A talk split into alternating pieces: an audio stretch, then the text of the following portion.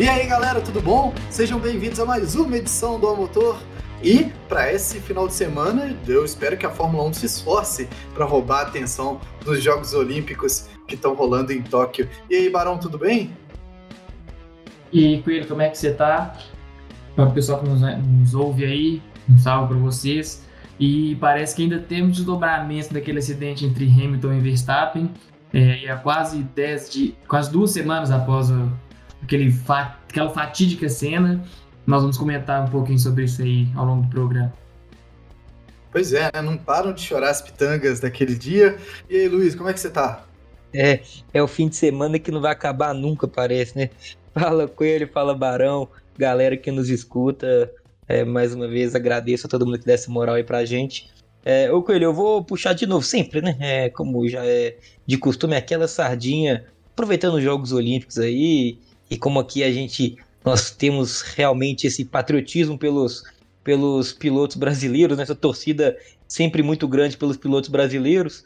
É, cara, é, esse final de semana temos também Caio Collet, né? Que vem fazendo, tendo até uma boa temporada de estreia na Fórmula 3 e quem sabe aí com mais um bom final de semana ele não possa é, estar chegando mais, mais próximo ali dos líderes dos carros da Prema que estão na, na frente do campeonato. É isso aí, Luiz. Vamos lá, todos nós, é época de Olimpíadas. Eu fico até muito feliz de ver todo esse ufanismo, né? Essa nacionalismo de um lado bom, né? É, pelos brasileiros na torcida. Ontem estava vibrando, gritando de madrugada é, pelo arco e flecha. Porra, muito doido. Não, eu Muito falei que não ia me estressar, que eu não vou mais me estressar com o árbitro, né? Pensando em futebol e tal. Aí eu tava xingando o árbitro do judô porque ele não deu um vazare é, da brasileira, Nossa, da Maria é. Portela. Então, assim, é daquele nível, né? Aqui, se tem clube, aqui tem clubismo, tem paisismo, tem um pouquinho de tudo, viu, Coelho? É, a gente nunca controla o nosso ufanismo, é, vamos lá. É, final de semana muito esperado, né, da, da Fórmula 1. Lógico que eu fiz aquela brincadeira com as Olimpíadas, mas é porque a gente realmente está numa missão aqui de assistir muita coisa. Mas esse final de semana para a Hungria é muito esperado. É uma pista que já trouxe duelos interessantíssimos entre os dois pilotos que hoje fecham né, essa, essa disputa principal.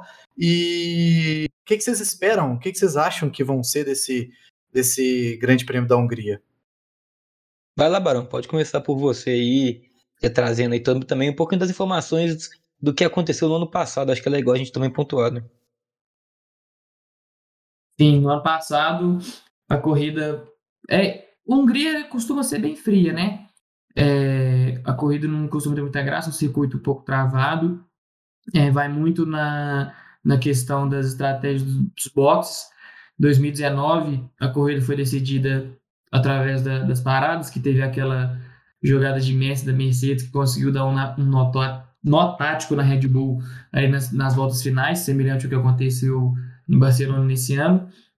É, no ano passado, a corrida foi bem fria, tirando a, atuação do, do Verstappen, que bateu quando estava ainda alinhando ali o carro dele no, no grid, quebrou a asa dianteira e a Red Bull conseguiu consertar o carro ali nos, nos minutos finais, ele conseguiu largar e fazer uma, uma boa corrida de recuperação, terminando em segundo lugar.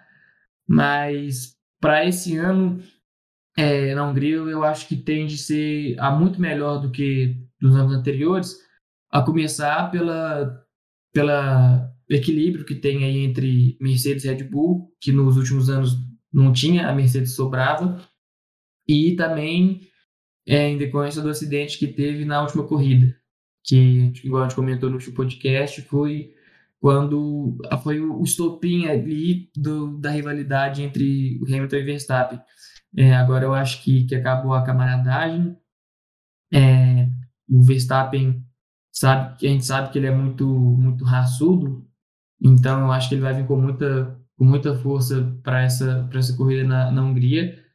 É, não vai tirar o carro de jeito nenhum, assim como também acho que o Hamilton não vai mais dar mole, mas tem algumas coisas aí que a gente pode analisar que vai acontecer nessa corrida, porque, por exemplo, é, apesar da Mercedes ter ganho é, na Hungria nos últimos anos, e o Hamilton, seu piloto com o maior número de vitórias lá, ele já ganhou lá oito vezes, é, tem um, tende aí um certo favoritismo para Red Bull pelo, pelos, pelas características lá do, do circuito.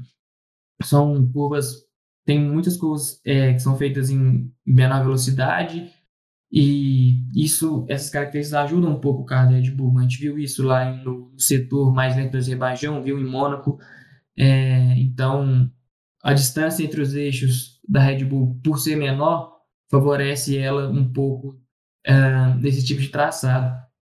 Mas vamos ver como é que vai ser. Eu estou até buscando a previsão do tempo aqui agora, para confirmar como é que vai estar tá lá na Hungria, mas se eu não me engano vai estar tá calor, o que também não costuma ser muito bom para Mercedes. Então pode jogar mais um ponto aí que pode jogar a favor da Red Bull. E, mas com certeza, me, com todos esses, esses, esses pontos que eu citei, ainda acho que, que a estratégia nos blocos vai ser fundamental. O Barão comentou várias coisas interessantes, né? Eu sou um pouco contrário da ideia que a Hungria tem grandes prêmios. É, é porque, tipo assim, não são ruins, né? Eles são mornos.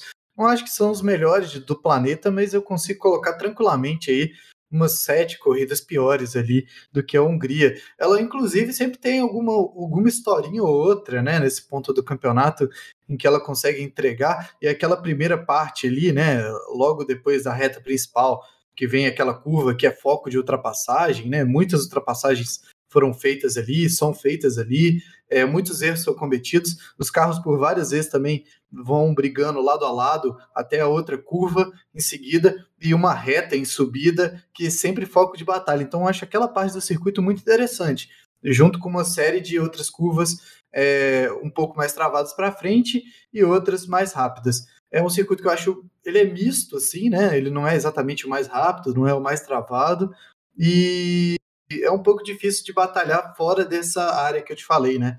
Que são é, desde a da reta principal até a parte que vai entrando ali na, na, nas curvas mais, mais fechadas. É, é, um circuito que já contou histórias muito legais para a gente, né?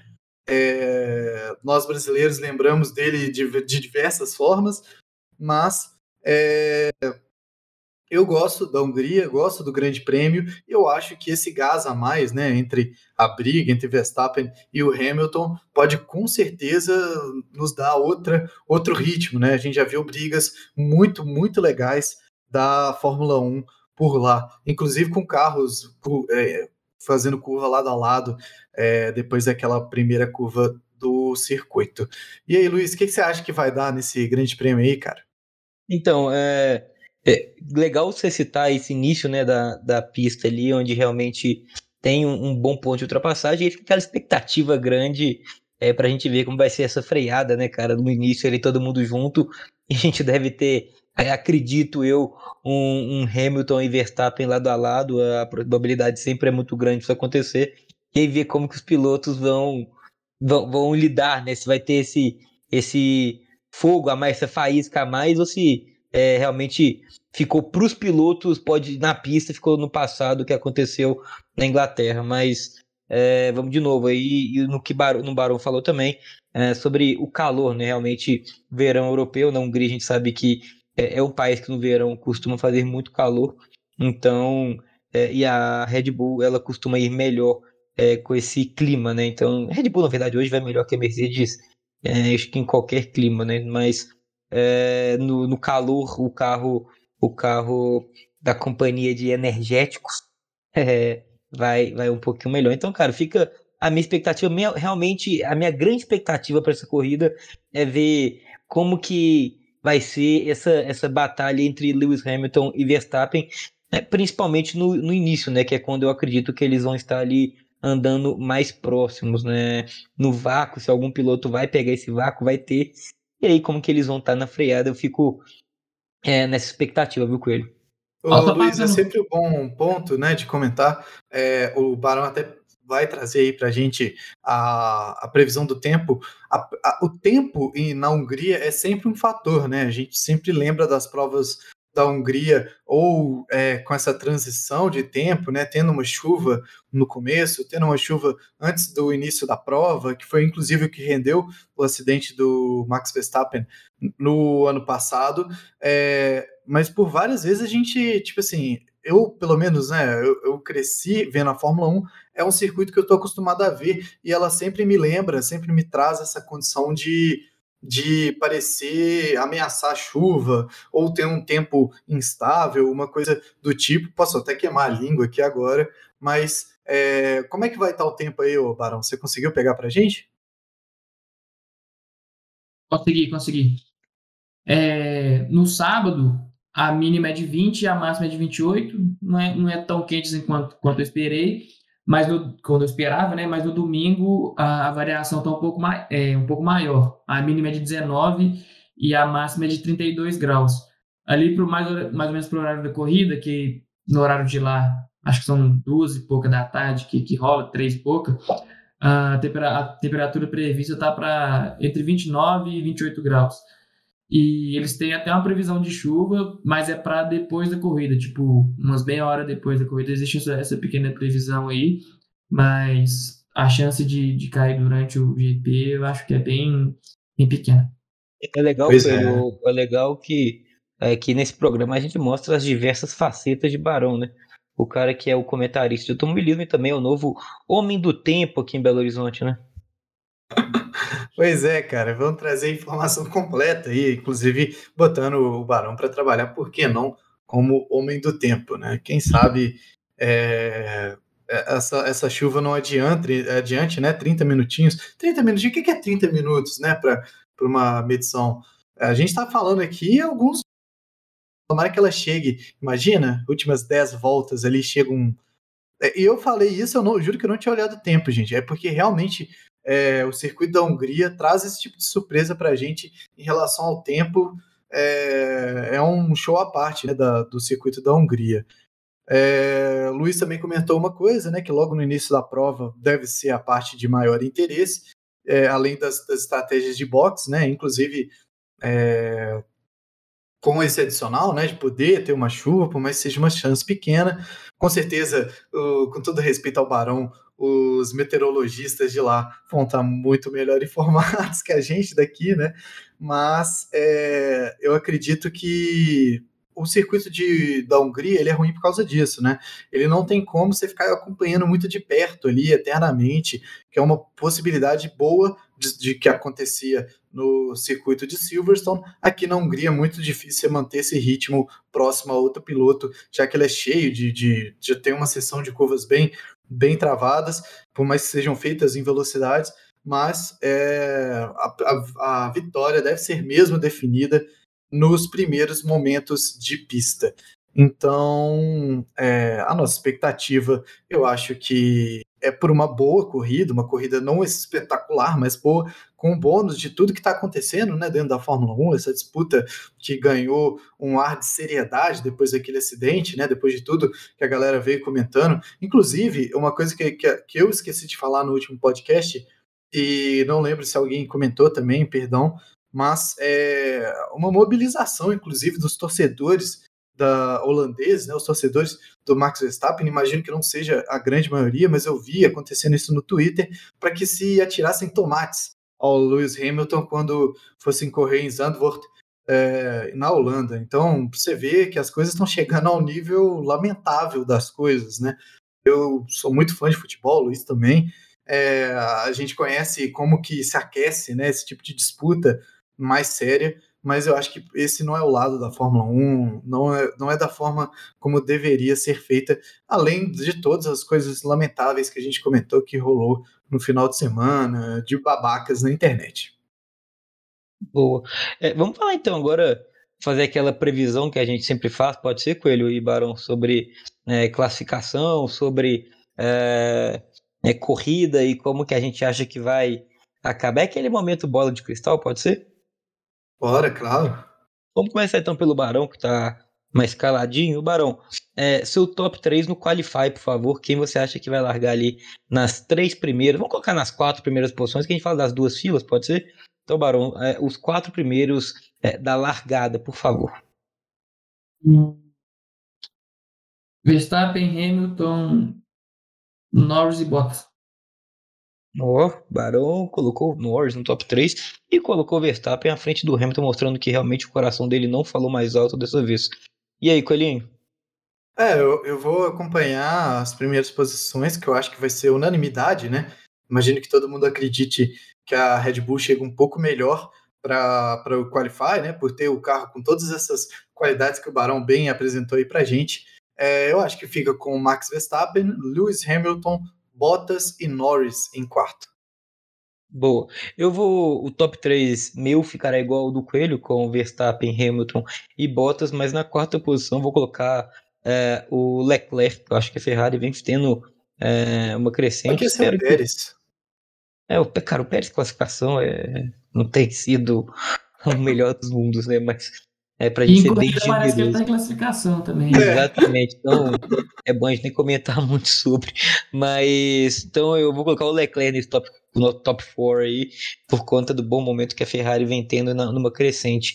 Principalmente no que a gente viu ali no Grande Prêmio da Inglaterra. É, então, e agora começar por você então, Coelho. Seu top 3 na corrida, por favor. É, na corrida eu espero muita coisa acontecendo. Eu acho que o ah, cara, eu, eu não sei. É, eu acho que o Hamilton passa o Verstappen, né? E fica Hamilton, Verstappen e Bottas. Bom, eu vou já me adiantar o Barão, colocarei então.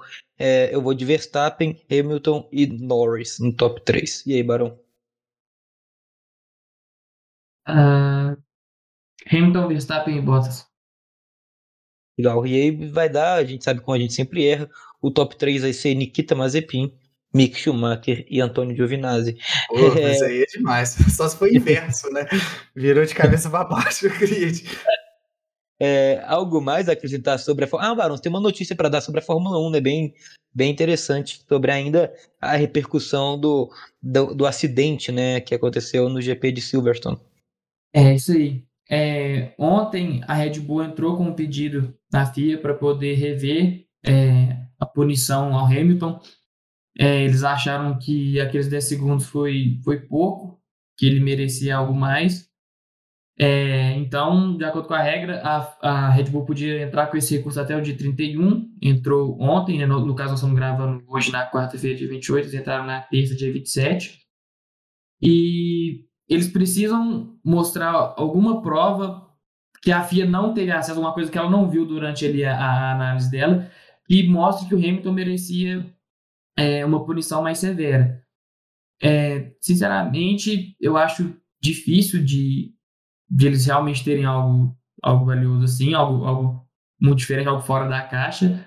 Mas o, o Helmut Marko falou, ele deu uma entrevista, ele falou que eles vão levar novos fatos que não estavam disponíveis no momento de, quando os comissários estavam avaliando. É, sinceramente, eu acho que, não, não, tirando o clubismo aí de lado, é, eu acho que estão chorando muito. É, acho que, que sentiram um pouco aí a, a pressão, porque, sinceramente, eu não, eu não acho que, que mereça algo mais do que isso. E eu não sei nem como, como recorreria o resultado da FIA é, caso eles vissem algo de mais grave. Sei lá, talvez é, desclassificar o Hamilton da, da corrida ou algo do tipo. Não sei.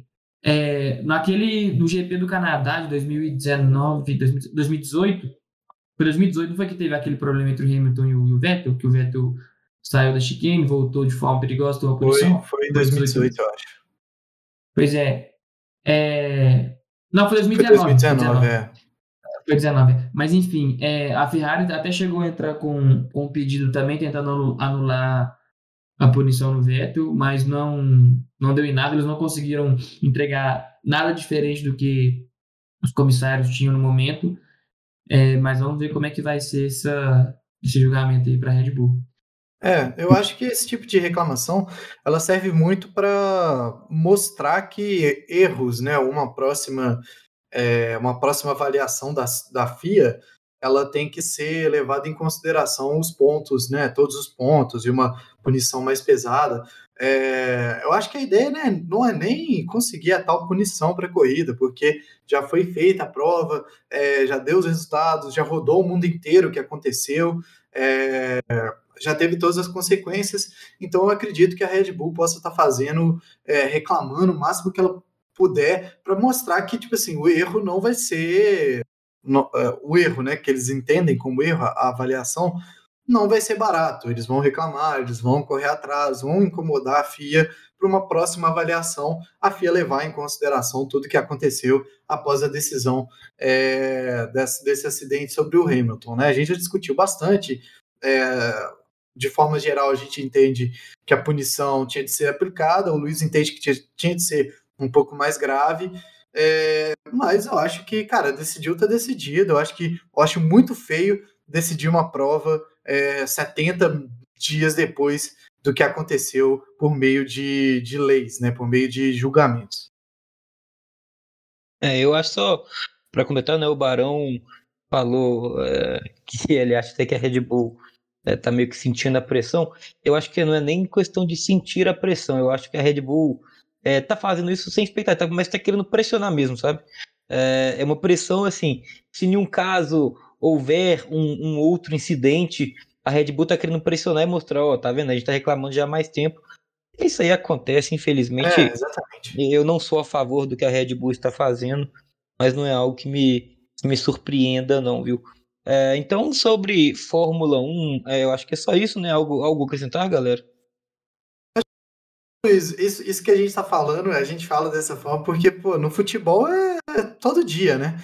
Você leva uma reclamação e se vai enchendo o saco, né, da, da CBF, que seja, por reclamações até corretas, certas vezes, mas todo mundo sabe que não vai dar em nada e que eles estão fazendo aquilo para que se fosse uma, uma preocupação para que se leve em consideração num próximo exemplo, né? Ó, a gente reclamou disso lá atrás, e aí? É tipo isso, né? Uma uma conscientização do erro, né, de forma na marra. Pra, por mim, por enquanto, é só isso, né, para o Grande Prêmio da Hungria, além das expectativas de uma prova acalorada, né, fora da temperatura, entre os dois principais pilotos. E aí, Barão? Não, não, mais nada a acrescentar sobre Fórmula 1. Então, beleza. Vamos dando é, sequência né, é, ao nosso programa de hoje.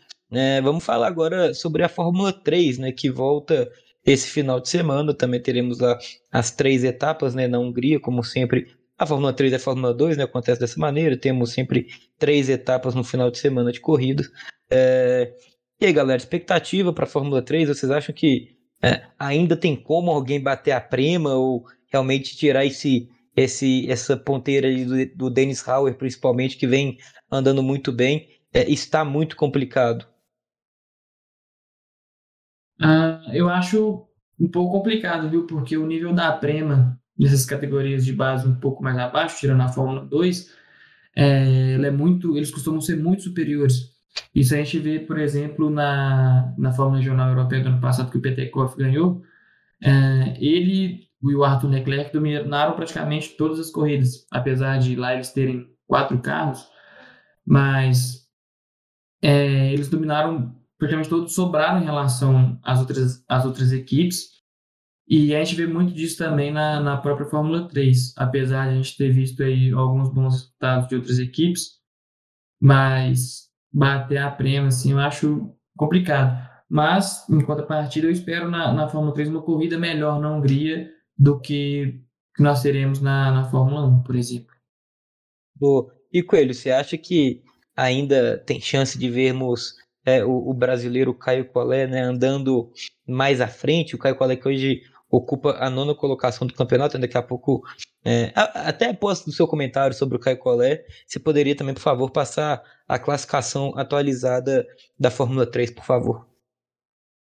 Beleza, Luiz. Bom, eu acho que o, o a gente vem a, vendo nessas duas principais categorias uh, de acesso, né, assim dá para dizer, desenvolvimento da Fórmula 1, ela a Prema está em um outro nível, né? Um crescimento assustador, eu diria até, o crescimento da Prema nessas, nessas duas categorias. É, o Caio Collet vem demonstrando boas é, apresentações, vem dirigindo bem por várias vezes, e, e, mas o que a gente esperava no último podcast, esperava é, que a gente comentou, né, de Fórmula 3, e espera para esse final de semana também, é uma apresentação mais contínua, né? uma, uma apresentação mais constante dele, podendo somar pontos em diversas provas. Por exemplo, na última rodada ele somou apenas seis pontos em uma das etapas e ficou zerado em outras duas, é, inclusive o que é, fez com que ele caísse um pouco de posição ali no campeonato, né? enquanto outros pilotos, principalmente os da ponta, conseguiram somar é, grandes pontuações em quase todas as etapas. A gente pode ver que é constante entre os primeiros pilotos, né, do, do top 5, do top 6, é, a ausência de zeros, né, tipo, tem algumas provas que eles foram piores, mas é, de forma geral eles costumam entregar resultados contínuos, resultados fortes. Inclusive, quem pontuou seis pontos também foi o companheiro dele, né, o francês, que é, inclusive só pontuou seis pontos também. Parece que o rendimento não rendeu mesmo na equipe do Caio Collet nesta, nesta última etapa. A gente pode esperar é que venha coisa melhor aí pela frente, né? Boa. Então passa para a gente, por favor, Coelho, uh, os dez primeiros uh, do campeonato hoje de pilotos na Fórmula 3, por favor. Beleza, Luiz. A gente tem Dennis Hauger na primeira posição, somando 115 pontos. Frederic Vest na segunda posição, com 74.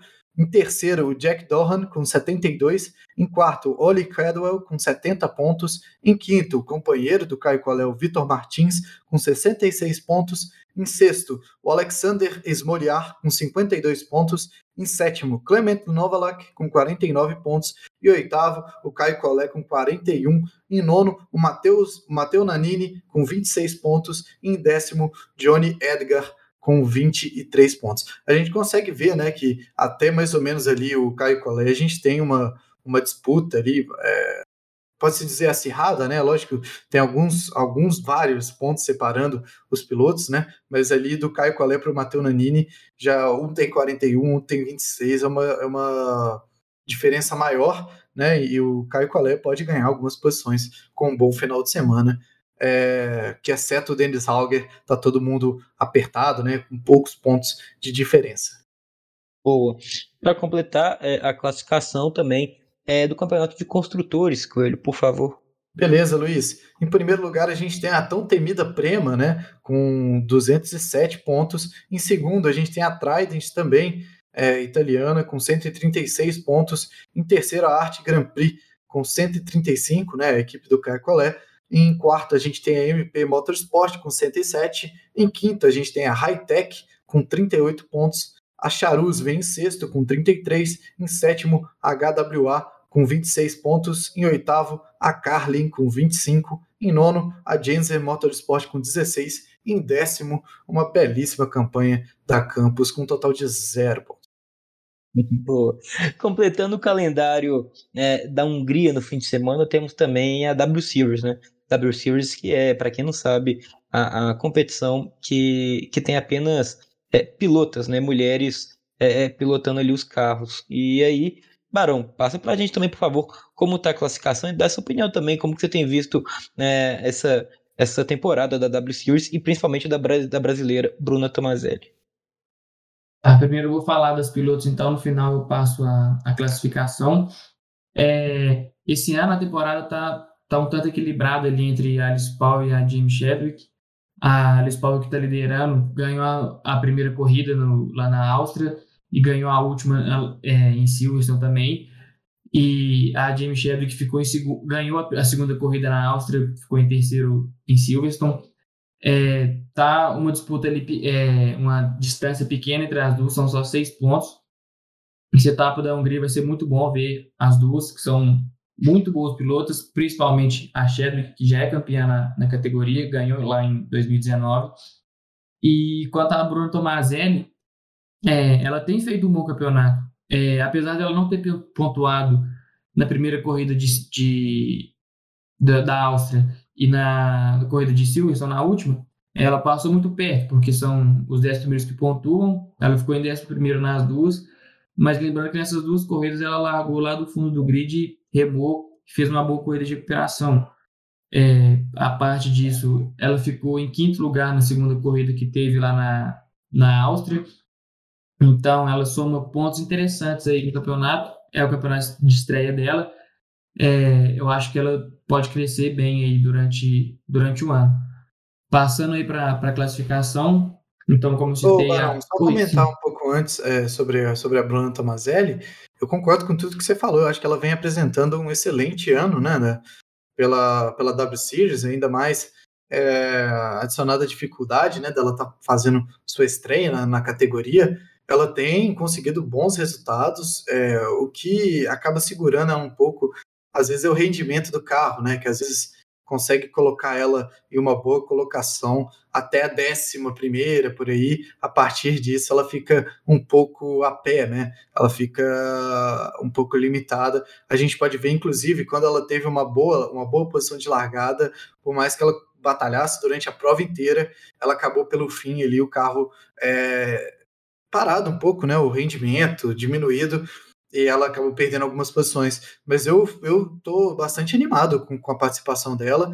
Vem, vem marcando o top 10, né? Lógico, está empatada entre outras três é, pilotos, né? Que, que são a nona e a décima primeira, ambas têm, têm 10 pontos. Mas eu acho que, quem sabe, né? Às vezes é, uma troca de engenheira para uma próxima, próxima, próxima temporada e até mesmo integrando alguma outra categoria que é, como a Fórmula 3 ou como a Fórmula 2, ela possa conquistar grandes resultados de forma geral. Eu estou gostando muito da, da, participação dela na W Series.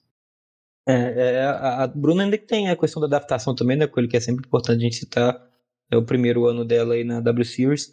É, é o que você falou, a gente espera também que, que é, quando, assim, com, com o maior aprendizado que ela vai tendo com o carro, né, ela consiga encaixar mais seu jogo ali é, atrás do volante. O Barão, passa para a gente, então, por favor, a classificação, como está aí da W Series. Então, nos três primeiros colocados, nós temos aí três britânicas, que é a Alice Powell, que está com 54 pontos, a Jamie Chadwick com 48 e a Sarah Moore com 36. Pertinho da Sarah aí vem a Fabienne Woland com 34 pontos, Emma Kimilainen com 27 pontos, Irina Sidokova com 22 pontos na sexta colocação, em sétimo, Nerea Marte, com 22 pontos. Uh, com 14 pontos, Belém Garcia. Em nono, Abby Eaton, com 10 pontos. E em décimo, a Bruna Tomazelli, também com 10, fechando o top 10 aí. Boa. Uh, vamos passar agora então para a Fórmula E, né, que tivemos aí né, no último final de semana a etapa de Londres, né, as duas corridas né, de Londres na Fórmula 3. Uh, não, perdão, na, na Fórmula E. E tivemos ali um, um, desempenho até surpreendente né, do, do brasileiro Sérgio Sete Câmara, que, de novo, né, consegue ir tirando o máximo do carro, na principalmente nas classificações, mas que na hora da corrida o carro vai sempre né, perde um pouco de rendimento. E aí a gente pode falar, né, o, o, o Sete Câmara conseguiu no primeiro qualify largar na quarta posição de novo com esse carro horroroso da Dragon Penske, né? É o pior carro do grid. E o, Sete Câmara conseguiu ali fazendo uma grande classificação, indo para Superpole, ali largando em quarto. Na corrida, começou bem, ele perdeu uma posição na largada, mas aí teve um sofreu um toque e aí perdeu, ele teve um problema na asa dianteira e começou a, a, a perder muitas posições, né? E aí foi caindo, caindo e terminou a primeira corrida na 17 colocação. E 17, só confirmar, 17. Não, perdão, vi, 22 colocação? Agora eu tô na dúvida, deixa eu ver aqui. Sérgio, Sérgio Campo, ele é tipo Ele é tipo o George Russell da Fórmula E, né? Ele vai bem em classificação, chega é. com um carro ruim e chega na classificação, na corrida. Precisa ser complicado. Mas aí então, o Serginho terminando da 17 e o, o, Brasil, o outro brasileiro da categoria, o Lucas de Graça, conseguiu fazer uma boa corrida e terminou na sexta colocação a corrida 1. Na corrida 2, o Serginho foi aí sim realmente surpreendente, conseguiu pontuar, né, depois de algum tempo é, nesse calendário da Fórmula E, o Serginho voltou a pontuar, terminando na oitava colocação a segunda corrida. Passando o top 3 né, das duas corridas. Na primeira tivemos o Jake Tennis, é, piloto da casa, em primeiro. O Nick De Vries também, de, depois de algum tempo, voltando a fazer uma boa corrida. Né, o Nick De Vries, piloto da Mercedes. A gente tinha uma boa expectativa até de estar na Fórmula 1. É, e, e, em terceiro, o Alex Link também, piloto da casa, piloto inglês. Na segunda corrida, tivemos o Alex Link ganhando, o Nick De Vries conseguindo mais um segundo lugar e o Mitch Evans terminando em terceiro.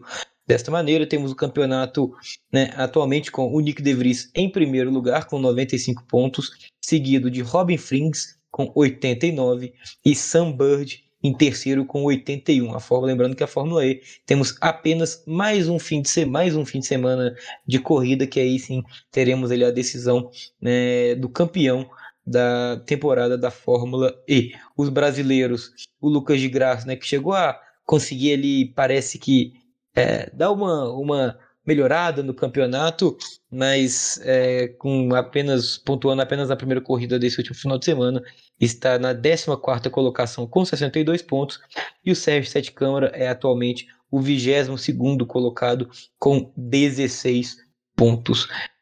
Sobre a Fórmula E, é isso. É, vamos começar falando agora sobre. Alguém quer falar alguma coisa sobre a Fórmula E ou podemos passar para estoque? Eu, eu queria perguntar, Luiz, para você que está acompanhando mais de perto, sobre uma possível evolução né, da pilotagem do Sete Câmara. A gente pode acompanhar ele bem de perto na Fórmula 2, né, pelo período em que ele correu, andou de Carlin, pôde ter a chance de, de, de, de pódio né, por várias vezes acabou caindo um pouco de rendimento quando a gente esperava que ele fosse subir e uh, perdeu a, a janela né, de, de, entrada da Fórmula 2, acabou é, indo correr na, na, na Fórmula é, Asiática, né? E, e vindo para a Fórmula E, ele vai né, nessa melhora de resultados, semana após semana você vem falar aqui que ele vem galgando, vem conseguindo é, boas é, boa, boas apresentações né, na Fórmula E. Você acredita que, que ele tem melhorado é, nessas, nessas provas? É, é o, o Sérgio, ele, o Serginho já tinha é, corrido ano passado, né? Ali nas últimas corridas é, do calendário, ele correu né, na Fórmula E pela, pela, pela própria Dragon Penske, né? É, então, assim, tinha. A gente tem a expectativa sempre assim, de deixar o piloto se adaptar. É muito diferente, né? Tá pilotando né, o carro elétrico. A gente, é, quem pôde acompanhar, por exemplo, o Felipe Massa, né, que é um piloto mega experiente em carros de Fórmula, é, ele teve certa dificuldade também ali na Fórmula E, né, não conseguiu ser aquele Felipe Massa que a gente esperava, principalmente por, por toda a qualidade que a gente sabe que o piloto tem. Então, assim, eu acho que o, o Sérgio, ele tem é, cada, cada vez mais, está cada vez mais aprendendo, conhecendo mais o carro, e o Sérgio tem se mostrado até ser um piloto rápido, né? Ele foi já para Superpole em três oportunidades nessa temporada, se não me falha a memória, com e de novo, né, falando com esse carro horroroso da Dragon Penske, né? É o pior carro do grid e o Sérgio em 24 carros já conseguiu por três vezes é, largar entre os seis primeiros. Então, assim, é, entre os cinco primeiros, perdão. Então, assim, é uma. Não, seis Superpole são seis carros. Então, assim, é realmente algo é, a pensar e ficar na torcida para que no ano que vem ele continue na Fórmula E e ele tenha uma equipe, esteja numa equipe melhor, né, numa equipe mais de ponta, que entregue para o piloto brasileiro um carro melhor e assim, quem sabe, é, ele consiga começar a brigar mais lá em cima. A gente, o Sérgio, para mim, assim, viu, com ele até lembrando um pouco da, da carreira dele, principalmente na Fórmula 2, é, ele tem um estilo que me lembrava muito, assim, eu posso estar falando bobagem, mas me lembrava um pouco do Sérgio Pérez, que é um piloto que sabia é, economizar, poupar mais é, os, os pneus para poder chegar no final e ter assim um carro bom ainda, sabe? Ele não era, nunca foi um piloto muito agressivo, nunca foi um piloto é, que, que andasse muito rápido ali no início, mas era um piloto que conseguia manter o carro sempre bom, sabe? Então, assim, eu espero que ele consiga fazer isso também na Fórmula E. Ô Luiz, é, você estava comentando essa questão de, de, adaptação e do problema que o Felipe Massa teve.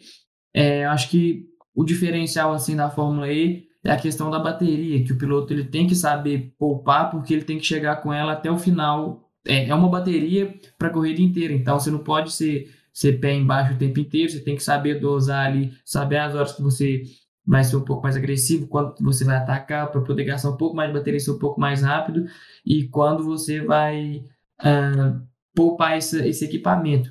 É, inclusive, até o, o Felipe Massa mesmo comentou que uma das dificuldades que ele teve na, na categoria era essa, essa questão de, de economizar a bateria, saber quando, quando ser mais agressivo quando ser um pouco mais, mais conservado.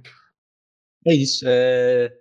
É, tem isso também, né? Realmente de poupar. O, o Sérgio teve é, na última na última etapa, agora não, foi em Nova York, se não me falha a memória, é, que a bateria dele acaba na, na penúltima curva da, da pista, né? Ele estava ali em sexto, e aí começou a perder, perder posição e teve que assim acabar com o carro quase que, que sendo empurrado, né, andando ali com 0% de bateria, e foi ultrapassado por muitos carros, né, acabando, se não me engano, em 12 ou 13 Então, tudo é aprendizado. Ele ainda tem um carro que, para andar ali na frente, quando ele quer acompanhar o ritmo, isso aí é fácil porque no gráfico da Fórmula E sempre mostra, né?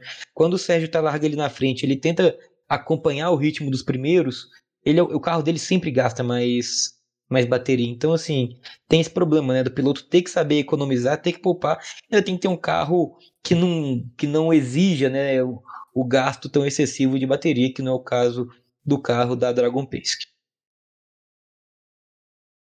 Podemos ir para Stock Car, meu povo? Vamos lá então.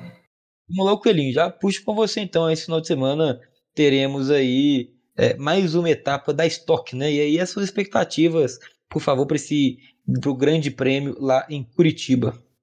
Pois é, mais uma etapa aí da Stock Car. Dessa vez ela voltou um pouco mais rápido do que do que costuma, né? A gente sempre reclama do espaçamento das provas da Stock Car e volta, né, para esse final de semana é, a correr Curitiba e no final de semana seguinte também em Curitiba, numa prova que é considerada especial, né, porque vai ser realizada no final de semana dos pais.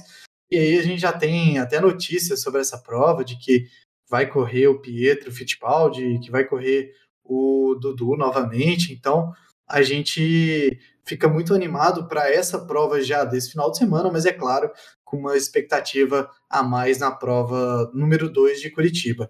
Esse circuito de Curitiba, Luiz, é muito interessante porque ele lembra, de certa forma, um circuito oval, né? Ele tem um formato, ele tem inclusive um traçado oval é, disponível né, nas, nas, nas versões do circuito é, não vai ser utilizado, né? A, a, a Stock Car vai correr em Curitiba no circuito comum, mas ele tem uma reta muito extensa, tem curvas bastante abertas e aquela última parte, né, do setor dá para se fazer até de certa forma é, é, de uma vez só, né? De uma vez só não, mas dá para se fazer em alta velocidade, que tem uma curva grande, né? Do, do final do, da pista para a reta principal separados ali por uma chicane. Então, é, é, um circuito que eu acho muito legal o desenho, acho que sempre entrega boas provas, talvez seja um dos melhores circuitos aí da, da Stock Car, e como a gente deve imaginar, né, da Stock Car, a emoção é quase garantia, né, porque com esse novo formato da prova dividida em duas etapas, né, uma prova sendo dividida em duas etapas com inversão de grid, é, só pode só pode sair coisa boa daí, pelo menos disputa a gente vai ver dentro da pista, né, Luiz? Verdade. E aí, Barão, sua expectativa também para esse final de semana da Stock Car, que é uma competição que vem se mostrando também muito equilibrada, né, Barãozinho?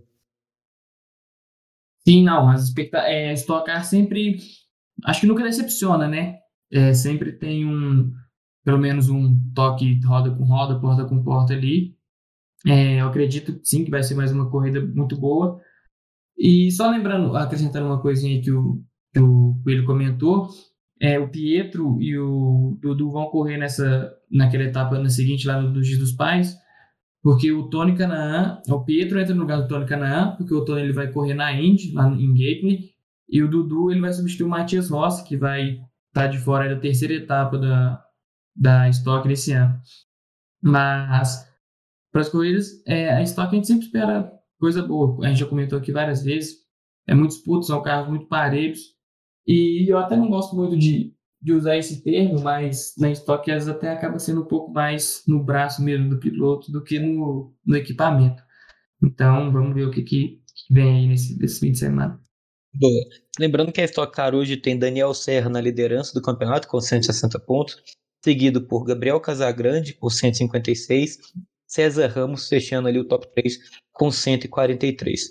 No top 10 ainda temos Ricardo Zonta em quarto, Diego Nunes em quinto, Atila Abreu em sexto, Rubens Barrichello em sétimo, Thiago Camilo em oitavo, Bruno Batista em nono e Denis Navarro em décimo. Só para você ter uma ideia, né, como a gente falou aí, o Barão falou bem, né, de como é parelha, né, estocar. O décimo, Denis Navarro com 108 pontos está a apenas 52 pontos do líder Daniel Serra. Né? Isso aí mostra bem desse equilíbrio, né, de que é tão legal da Stock Car.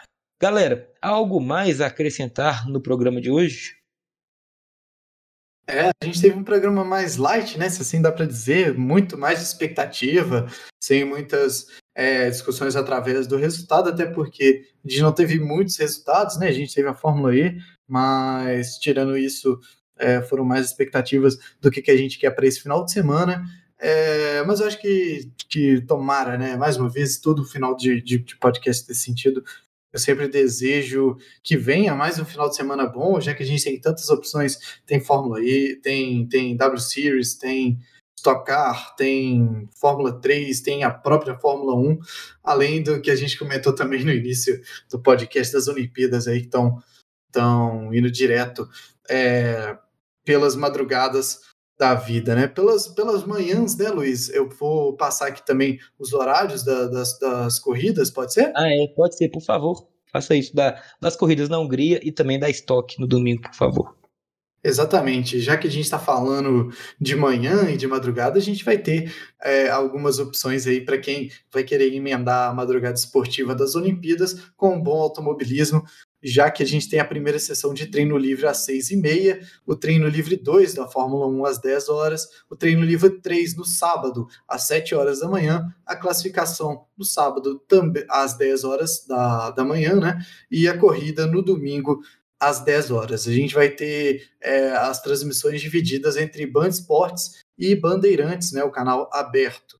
Já pela Fórmula 3, aí se aproxima mais daquele horário que a gente tanto fala da, da do, do esporte, né, da, da, das Olimpíadas, a classificação na sexta-feira, às 8h50, a primeira corrida no sábado, às 5h35, a corrida 2 no sábado, meio-dia e 55, e a corrida 3 no domingo, às 5h45 da manhã. A W Series fica com a classificação na sexta-feira, às 11h30, a corrida no sábado, às 11h30 também, é, horários muito bons né, da W Series, a gente vem até comentando horários excepcionais, muito tranquilos de assistir, né, horários bons de ver. As, sempre lembrando, né, a transmissão da W Series é, pelo Sport TV, tem que ver ali né, se vai realmente acontecer por causa de toda essa condição da, das Olimpíadas, mas como é 11h30, eu acredito que não vai estar tá coisa nesse horário é, e a da Fórmula 3 é na Band Esportes, que também deve sofrer com, com as Olimpíadas já, que a Band Esportes também está transmitindo algumas partidas e algumas alguns eventos da Olimpíadas, né? Esses horários ficam um pouco complicados, principalmente os das 5 da manhã. Agora, os da, da Stock Car, a gente tem é, as 1h30 a primeira corrida no domingo, né, no 1 de agosto, e às 1h48 a segunda etapa, sempre lembrando né, que é, essas etapas elas são uma só, separadas por uma, uma bandeira de competição, se assim dá para dizer, né? No meio da prova em que os pilotos invertem as primeiras é, 10 posições. É, a gente vai ter as 1h30, então, no domingo. Aí eu acredito que vai passar também no Sport TV, porque é, é o horário conflitante com, com o do Japão, né? Com as Olimpíadas de Tóquio. Então fica aí para o domingo, um domingo carregado, né? Às 10 horas a gente já tem a, a prova da Fórmula 1. É, às 5h45, né, a gente tem a prova da Fórmula 3 e para fechar ali, né, a Stock Car e a W Series às 11h30, né, a Stock Car é 1h30. Boa. Barãozinho, algo a acrescentar? Se não, seus agradecimentos, por favor. Tá, depois de um programa fervoroso na semana passada, eu acho que hoje dessa semana é mais light mesmo. Acho que a gente já, já passou o que tinha para passar. Então fica aí o meu agradecimento a todo mundo que, que nos ouviu até aqui. Uh, um abraço para todos vocês e até semana que vem. Pô, valeu, Coelho. Brigadão. Semana que vem estamos de volta trazendo aí todos os detalhes dessas corridas deste final de semana, né? Tomara, tomara que com um final. Tomara que com um programa fervoroso igual foi o de, o de domingo e com bastante disputa dentro da, da pista, né? De forma limpa e, e um pouquinho suja também, só não pode ser muito, né? Boa. Galera, é, para quem quiser aí sempre é, é legal também poder estar compartilhando com os amigos, trazendo sempre mais gente para poder estar escutando o podcast A Motor. Semana que vem estaremos de volta trazendo todos os detalhes deste final de semana muito movimentado de automobilismo. Deixo aqui o meu agradecimento a todos. Até semana que vem. Valeu. Fui.